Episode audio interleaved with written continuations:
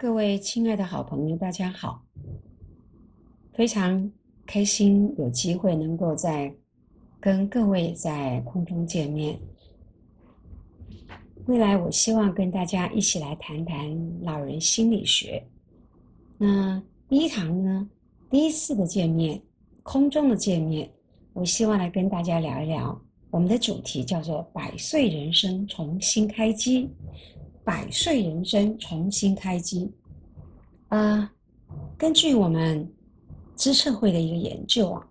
我们战后婴儿潮，在六十五岁退休以后，我们至少还能够活到八十五岁，甚至要超过一百岁。很有趣的是，在二零零七年出生的新生儿，也就是民国九十六年以后出生的孩子，大约有二分之一的人。平均余命甚至可以达到一百零三岁，所以我们大家可以想象，不管是您现在的年纪多大，我们都可以感觉到百岁人生是我们可期待的。而且我们现在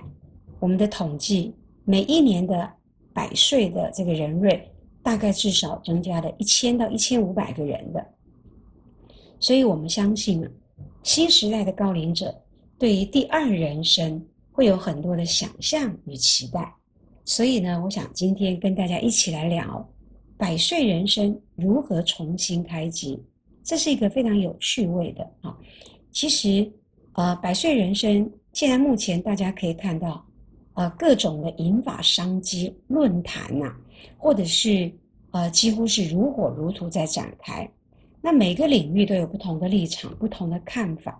可能有很多人说，百岁人生啊，就是无限商机啊，啊，哎，什么样的？有人针对肠道领域，有人针对各种的用品，总觉得看到的是商机啊。那有人说，百岁人生不无聊啊，因为呃，商机无限就不无聊。所以大家可以从台北市的东边走到西边，从南走到北，可以发现有很多人他是。过着很舒适的百岁人生，例如他可能做到高档的地方去上课，呃，一个月自付额光是费用的学习费用可能就要两万多，只有日间去上课哦，好，可是有很多人他可能舍不得花一毛钱去上课，但是不管怎么样，政府为我们每一个人都准备了很多的学习的机会。所以，我们现在很多人说，呃，乐龄乐龄，其实我们在乐龄这一块呢，做了很多，例如从乐龄大学、乐龄学习中心到乐龄自主学习团体这三个领域，我们现在是三足鼎立的。所以呢，今天我想来跟大家谈，真的百岁人生，我们怎么样来重新开机啊？那其实早在二零一零年的时候啊。以前我们称为五大管理大师之一的日本趋势跟日本的策略大师大前研一先生，大家都认识他。那二零一零一零年的时候呢，他其实曾经在北京、香港、台北连续三天哦，他发表了一个非常有趣味啊，叫做《从东亚经济趋势看抗老商机大未来》。他认为我们每一个人都要有重设人生的黄金定律。啊，那这个演讲当然吸引非常多的人来参加，光是我们台北商场就有一万八千人参加啊，所以呢，大前研一这次的这次真的是轰动哈。那他说啊，现在目前欧洲有越来越多的叫做银发活力城，那我想最近大家听到了这个瑞典啊、丹麦呀，甚至于他们把这个失智照顾一个中心，本来是一个。呃，养护中心，它把它变成一个 community，所有的从业人员全部都是照护员啊。那让长辈在这个活力城里面，就像真的生活一样的。结果他们发现，这个长辈这些长辈功能维持的非常的好。所以像这样的一个商机，我相信很快很快就会在台湾。所以台湾现在所谓的呃全龄宅啦，或者是有很多的建商。他干脆把这个养老啊，健康养老哦，不是真的是长照哦，健康养老的概念，整个融到我们这个呃建筑的细致的规划里面，包括了，哎，他从运动、养生、自我照护、学习，全部都一应俱全。所以呢，呃，大田研一他讲说，其实我们最关心的议题是健康，的的确是如此啊。那退休以后最关键的花费是什么？各位，你可以想想看哈。应该很多人都会说是健康、安全、舒适而高品质的生活，好，所以他说，因为寿命延长嘛，那医疗健康的提升，所以我们必须要重新设定人生的黄金定律，所以他提出一个重新开机的概念，这就是我今天第一堂课啊跟大家聊的这个重新的概念。那他重新开机的概念讲的是什么啊？他说很有意思哦，他说今天二十一世纪的。的人呐，人生已经不是二十岁、二十年前或三十年前的线性发展，而是应该像一个 C A B C 的 C 一样，是一个 C 型的。这个 C 型什么意思？就是一个 cycle，它是一个 cycle，就是我可能五三呃五十岁退了，可是我到五十五岁可以重新再做另外一个人生的规划啊。所以他说啊，未来高龄者。在自我照护上要有更多的责任，所以不是外表年轻哦，内在的年轻比什么都重要。所以内在的年轻才是真正的抗老抗老商机啊！所以呢，呃，我先举一个例子跟大家聊哈。呃，日本有一个，可能大家有听过，或者有人没有听过哈。啊，有一位叫做替本恒子，我们都称恒子啊，我们叫恒子奶奶。因为恒子奶奶今年一百零七岁，一百零七岁还是很健康哦，每天背着相机啊，照样去捕捉他认为很棒的镜头。所以，因为他在二十五岁，他是一九一四年出生的，然后二十五岁那年呢，他也就成为全日本第一位女记者，所以她热爱摄影，好，那做了很多的作品。到了五十二岁的时候哦。他才开始学造型设计，然后从此以后，所有的衣服，她自己穿的衣服全部她自己设计。所以五十二岁的时候，她也出版了一个造型设计的专书。哇，真的是，这就是一个一个 C 的开始了哈，一个 cycle 的另外一个 cycle 开始。七十一岁的时候呢，他结束了第二次的婚姻，这就代表说他轻描淡写过去，虽然。轻描淡写，但是可以看到，他其实两个婚姻，也许他有很多的啊不痛，呃，很多的不不愉快的经验，但是无论如何，他都克服了，走出来了。这就是我们很强调的复原力。所以他的自我效能感非常的好。所以七十一岁哦才结束第二次婚姻，很难得的是。他九十多岁，当然七十一到九十这中间还有很多很多的出版啊。啊，到九十多岁，八九十岁到九十岁左右，他就开始在旅游，旅游一个人哦，旅游。那然后又开始谈恋爱，可是呢又失恋了。啊，可能因为对方又比他早走，所以他又失恋了。那么九十七岁的那年更难得，他先出版一本叫《好奇心的女孩子》。他就把他自己对于生命的热爱写出来。可是九十七岁那年呢，他刚好摔跤了一次。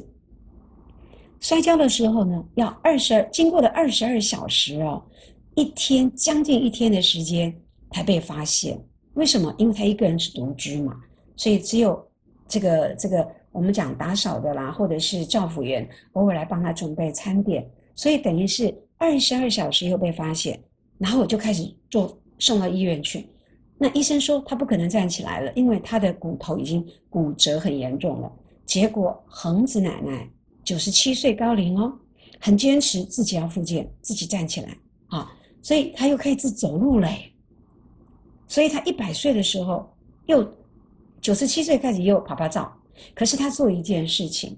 他本来九十七岁的时候应该住在养老院，结果他在养老院住了很短的时间。他发现自己没有办法去适应这个呃养老院的空呃的环境，为什么？因为他自我觉察，他就是很相信自己的感觉，所以他毅然决然把他自己原来的房子改成像一个完全不只是无障碍空间，而是即使坐轮椅，他都可以自己内内外外自己煮菜、自己做事情，用这样的方式哦，全部改造。好，所以这就是他的决定。我觉得他这个决定，九十七岁真的不容易，但是他的自我效能很高，所以他的复原力就高了。好，这就是内在的年轻的一种真正的抗老商机。所以他到一百岁的时候又出版了一个《幸福论》，在台湾也有出版，叫《幸福论》。穿的衣服就是都自己设计，简单的样式，很可爱。那现在一百零七岁，还是每天漂漂亮亮戴耳环、戴个项链，到处照相，因为他要照留下很多跟他一样一百岁，甚至于啊一百多岁的这些长辈的可爱的脸，好，他的这个笑容，然后。这些每一张照片都是他上班哦，他在上班，因为他把这些照片就给公司，公司可以做各种出版，所以这是一个非常非常好的例子。所以呢，我们刚到现在，我们就要呼应了大前研一讲的说，人生我们要重新设定黄金定律，就是所谓重新开机啊啊，不一定我们几岁退休啊。我们每一个阶段，即使你现在开始，比如说你现在开始阅读有关于你以前没有看过的一系列的书，这也是一个你的 C 型人生的另外一个改变。总而言之，内在的年轻才是决定高龄者老化程度。所以今天的第一堂跟大家分享的就是百岁人生重新开启。好，讲了这么多故事，我们要讲一下国内的故事啊，在应该三年前的时候。我们高雄有一位爷爷非常可爱，好，他九十二岁，那个时候九十二岁，那他也喜欢去老人，就是大家一起，他们他们叫的什么据点哈，那他应该也是是老人活动中心之类的。那九十二岁的志雄北北啊，他就是呃跟跟那个呃八十七岁的招致婆婆很谈得来。那这个时候呢，他每天都有这个小孙子啊。骑摩托车，嘚嘚嘚嘚带他过去。可是小孙子要开始服兵役了，可是服兵役以后，他还是想要走路，他走不动了。所以九十二岁的志雄伯伯就要求骨科医师跟他换人工膝盖。啊，那医生拗不过他呀，想了半天，九十二岁开刀能撑得住吗？但是他的意志非常坚强，一定要自己能够走路，坚持自己能走路。所以呢。就医生帮他开刀，在开刀了这个住院期间呢，这个招致伯伯每天都来看他。好，所以呢，这个我们如果说这个招致志雄伯伯跟招致婆婆，来从此以后过着幸福美满的这个生活，最起码他们有一个呃心里有一个愿景，他每天充满了希望。啊，我待会儿要去做一件我喜欢的事情。那这个就是其实跟恒子阿姨。心里面的共同的观念一样，内在的年轻。好，那这个内在年轻呢？啊，质疑者我们在欧洲现在很流行，叫兴盛，心里是丰盛的啊。这个丰盛两个字代表我心里是有资源的。例如，我觉得我自己有能力帮助别人，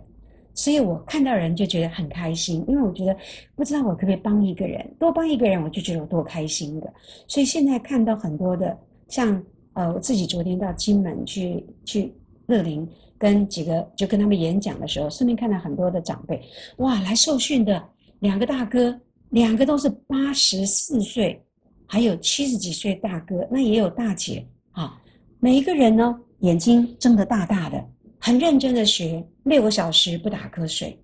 那么他们想要做的就是我，对不起，我可以多学一点东西。哎，我可以知道一个我以前不知道的东西，然后跟别人分享，这就是内在的年轻。所以呢，这两个故事都告诉我们，大前研一所讲的高龄者的重新开机的概念，我们必须要重新，因为每一个人都可能到一百岁，所以呢，我们必须要重新设定。因此，我们首先跟大家呼吁，就是我们每一个人要记得哦，身体的照护自己要负责任。啊，身体的照顾自己要负起责任来，所以有时候我会讲一个故事啊，因为我自己也有很多学生在据点上课，我就训练他们去据点上课。有时候我去看学生上课的时候，他们会问说，例如上礼拜教了一个动作，这个动作呢，哎，有教三个动作好了，这三个动作啊，都希望长辈回家练习。那今天来的时候就问说，哎，大哥大姐，你们回家有没有练习呀？结果大家都不会说话，通常还不是很熟的时候，有安静的长辈都不会说话，但是总有一个，至少会一个。就是很年轻，不会很老的啊，体力无限的长辈，那他一定会说：“老师，你卖功啊啦，那我扣你登去练习，我来上课都没拜呀啦。” OK，这样子一个声音，我想今天在啊听这堂跟我我跟大家分享的有在的听众伙伴们，不管您有没有去过据点，但是您在上课学习的过程里面，一定有这样的一个同学。那这样子一个同学或者学员好了，他就是把健康照顾的责任给别人。老师，你来教体育，你来教我们做呃健康操，啊，所以是你的责任呐，而不是我的责任，跟我无关呢。我来上课而已。所以大前研一先生讲了，很重很重要。未来我们高龄者在自我照护要承担更多的工作，更多的责任啊。所以今天我接着要跟大家讲一些故事，完全不一样的故事。啊，因为，哎，我们有可能要跟大家谈五次，也可能谈六次，那每一次的故事都会不一样哈。这次我想要谈一个是，呃，蛮沉重的哈，就是同样的要面对的百岁人生，我们如何把内在的年轻永远保持着，让我们永远有感觉到，我是一个 C 型人生，一个 cycle。我今天这个 cycle 可能十二年，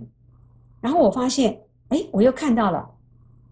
我们所谓的什么“柳暗花明又一村”那种感觉，就是当你做了十二年，或者是甚至于二十年，或者一个工作做了十八年以后，哎，你现在退下来了，觉得有一点点沉浮了一年半年没关系，然后你慢慢阅读，你又发现哇，又看到另外一个世界，而发现哇，哪哪一个领域非常的棒，我又重新阅读又学习了哈，这个是一个非常难得的，可是。我要讲几个故事，让我我们一起来想想看。也许我们会想想看，我们帮助怎么帮助这个这个朋友或你身边的朋友哈。呃，我那天在搭车的时候，搭搭计程车的时候，这个计程车先生他刚好就是我在路边刚好停在那个地方哈。你知道吗？这个计程车司机现在是六十八岁的大哥，六十八岁他就在车上坐了。那我一坐上去以后，他就慢慢开车，我就就就就回来了哈。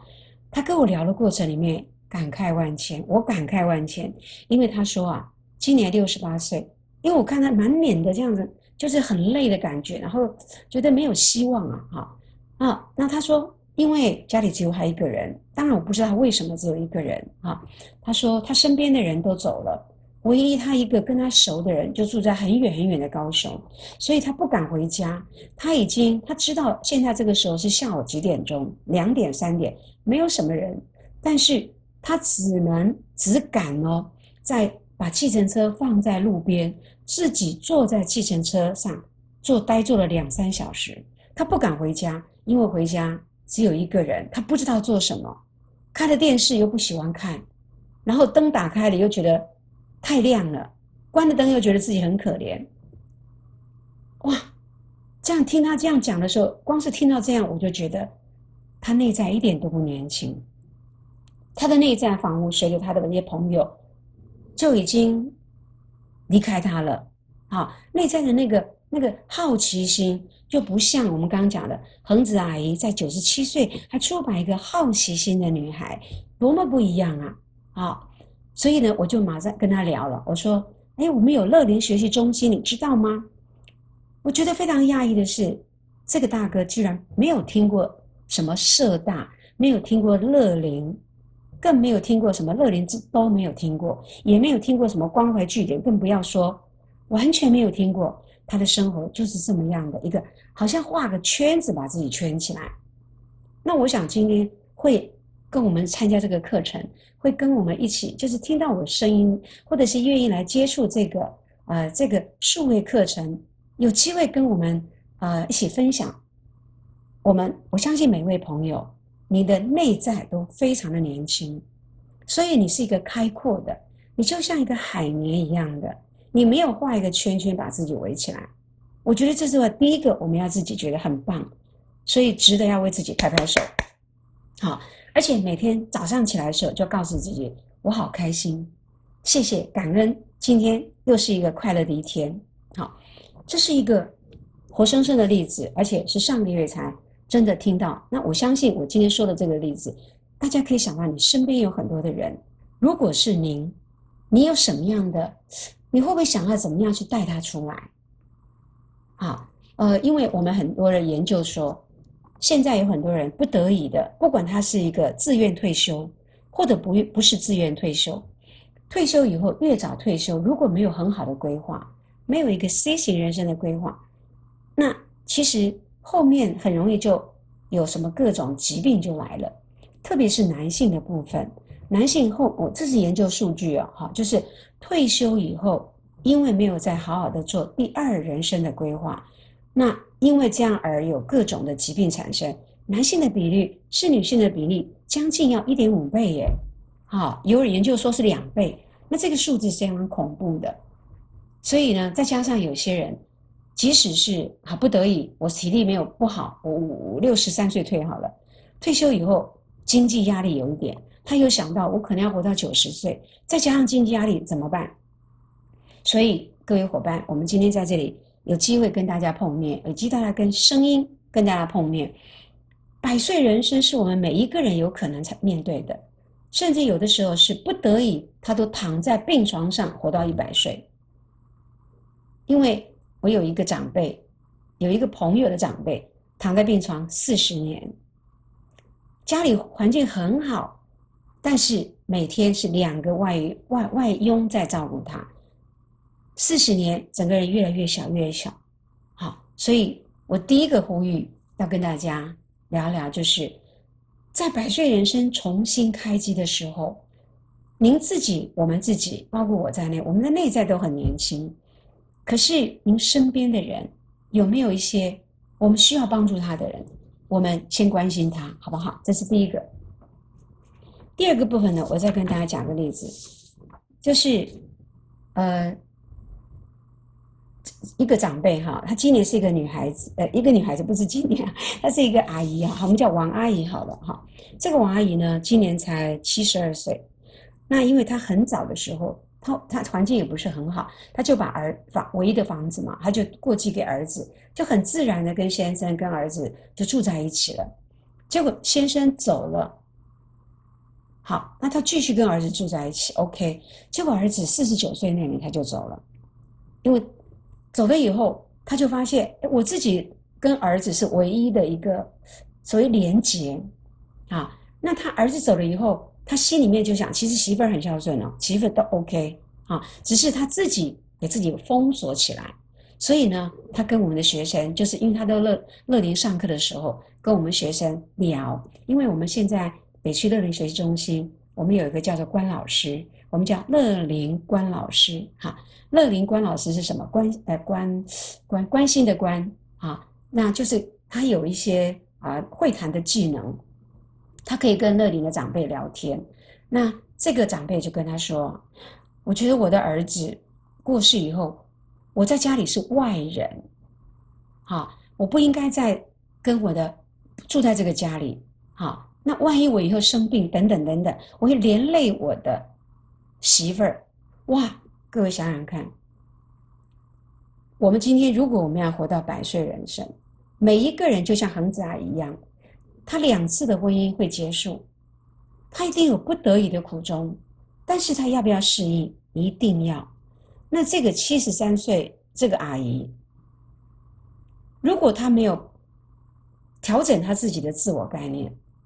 好，这个我们我称为我们称为关系中的自我概念，什么意思？过去他如果跟先生独居，两个一起，我们是跟先生的关系，他就两人。啊，配偶住在一起，那他跟儿子住的时候，他跟儿子的关系所以他跟儿子的关系，他的自我概念非常的呃正向，他觉得我是妈妈啊，我还把房子给你，所以呢，我我觉得，哎，我跟你住是正常的，你照顾我是正常的。儿子走了以后，在儿子走以前，他完全没有，他完全没有想到我要跟媳妇儿建立什么样的关系。所以儿子一走，发现他的连接完全断了，所以他跟媳妇儿之间是陌生人，那他没有办法跟陌生人住在一起，所以他想要搬出去住。好，不管我们今天这个阿姨她的环境 OK 不 OK，她有没有办法再去住在养老院或者是另外的地方？但是这样子的一个概念，各位去想想看，好。我今天跟大家分享，没有面对面的，我看不到您在听我的声音时候的眼神。有的时候我们讲故事，或者是在聊天的时候，啊，我就觉得对着空气讲话，没有看到各位的眼神，其实是非常难聊天的。但是我把这个阿姨的故事跟大家来做一个呃分享，也许我们下堂课的时候再来聊聊看。您对于阿姨的想法是什么？因为没有对话，我也听不到您的声音。但是个人，我个人觉得，我听到阿姨的故事，我心疼啊。因为我们如果真的，我们每一个人可一持的至少八十五岁，啊，最多一百岁，好，七十二岁，你现在就把自己封闭起来，断了你跟别人的这个所谓的关系。那请问我们？后面的二十七年，你就一个人住在养老院，就算你完全有钱，你可以，那你的媳妇儿心里怎么想？媳妇儿会不会被人家会不会很难过？所以不要拒绝别人，像王阿姨就完全的拒绝别人。好，他认为我只有跟儿子有这个关系，所以你看大前研一讲的百岁人生重新开机的概念。我们一定要重设人生的环境黄金定律，而不是说我现在是直的，我一定要一路走到底。今天我的关系就像恒子阿姨一样的啊，几岁到几岁，我因为关系不一样了，我的旁边的环境不同嘛，我于是我跟环境，你看他九十七岁都还把自己的房子改造成完全不一样的，就是他可以感觉到这个就自我觉察。所以自我觉察到说，哎，环境现在跟他不一样了，我没有办法顺利的让某一个东西，这就是环境跟他之间关系，不是吗？好，所以关系中的自我概念，各位伙伴，关系中的自我概念，我们每一个人，像我们，我们不管你你年纪几岁，你跟儿子、跟女儿、跟先生也好，跟太太也好，你们两位的关系，从结婚的时候关系不一样吧？好，那等到其中有一个人生病的时候，关系不一样吧？好，关系绝对会改变的。好，那今天在结束的时候，我要讲一个很有趣的。我这两天看到两个案例，我们想想看，我们想要当哪一种人？我们可以怎么做？第一个是我前天啊，大前天，就是在这个呃民权东路附近有一个蛮长的这个时时间哦。就是大概八九十秒、八十秒到九十秒的红绿灯，就大家就就这样走完了，就是一个慢慢走的，有一个低着头，头非常非常低的一个，后来才发现他是大哥，就是年纪几岁我不知道，就是很低头低头已经弯到整个下巴弯到了胸部的地方，但是他低着走的时候呢，他前面推了一个没有办法没有办法就是坐在轮椅上的嗯中年男生，所以这就是我们所谓的老老照护。好，各位，我不知道这个长辈他的环境如何，他一定是从年轻的时候就是老老照顾，但是各位他没有把自己的身体照顾好，所以到现在，如果他越来越老，他就越放心不下他的儿子，因为他的头、脖子已经没有办法再抬起来了，这个就是一个非常，因为脊髓是我们人先发育成功的，非常重要，所以。你做什么决定？百岁人生，我们自己要承担自我照顾的责任。那台湾其实很多社会福利单位，只要我们想要去求救，不要画地自限，很多人可以帮我们的。所以即使这个哥哥大大哥他没有力气推，他也可以想办法，很多人可以帮助你。这是第一个例子。第二个例子很有趣，那是愉快的不得了啊！就在我那天去下古亭站，刚好在走廊上碰过，有一个长辈，有一个大哥，也是大哥，他就坐在轮椅上，居然挺挺直了腰杆。他面带微笑，我觉得好奇怪啊！为什么坐轮椅上这个笑容这么可爱？结果真的说时迟那时快，因为刚好我往前走的时候，那个推他的这个外劳不是用推的哦，这个外劳是骑着脚踏车啊，也就是说，这就是东南亚一样的，应该是泰国的。我我因为这前几天才看到了，太太印象深刻了，就是前面后面的一个外劳骑着脚踏车啊，然后。用脚踏车连着那个呃轮椅，所以这个长辈他的轮椅的速度是比我们人走路还要快一点呢。所以这个长辈啊，挺直的腰杆，还面带微笑的，好，然后这个外劳也是面带微笑的骑脚踏车。各位，请问您要选择哪一种？这个轮椅后面加个脚踏车，这样的一个设计连接一点都不困难。困难的是，我们心里要不要改变？所以呢，今天啊，刚好三十一分钟，多了一分钟，我不知道会超过哈。那记得哦，大前爷爷讲的，保持内在的年轻，所以百岁人生重新开机，我们一起来。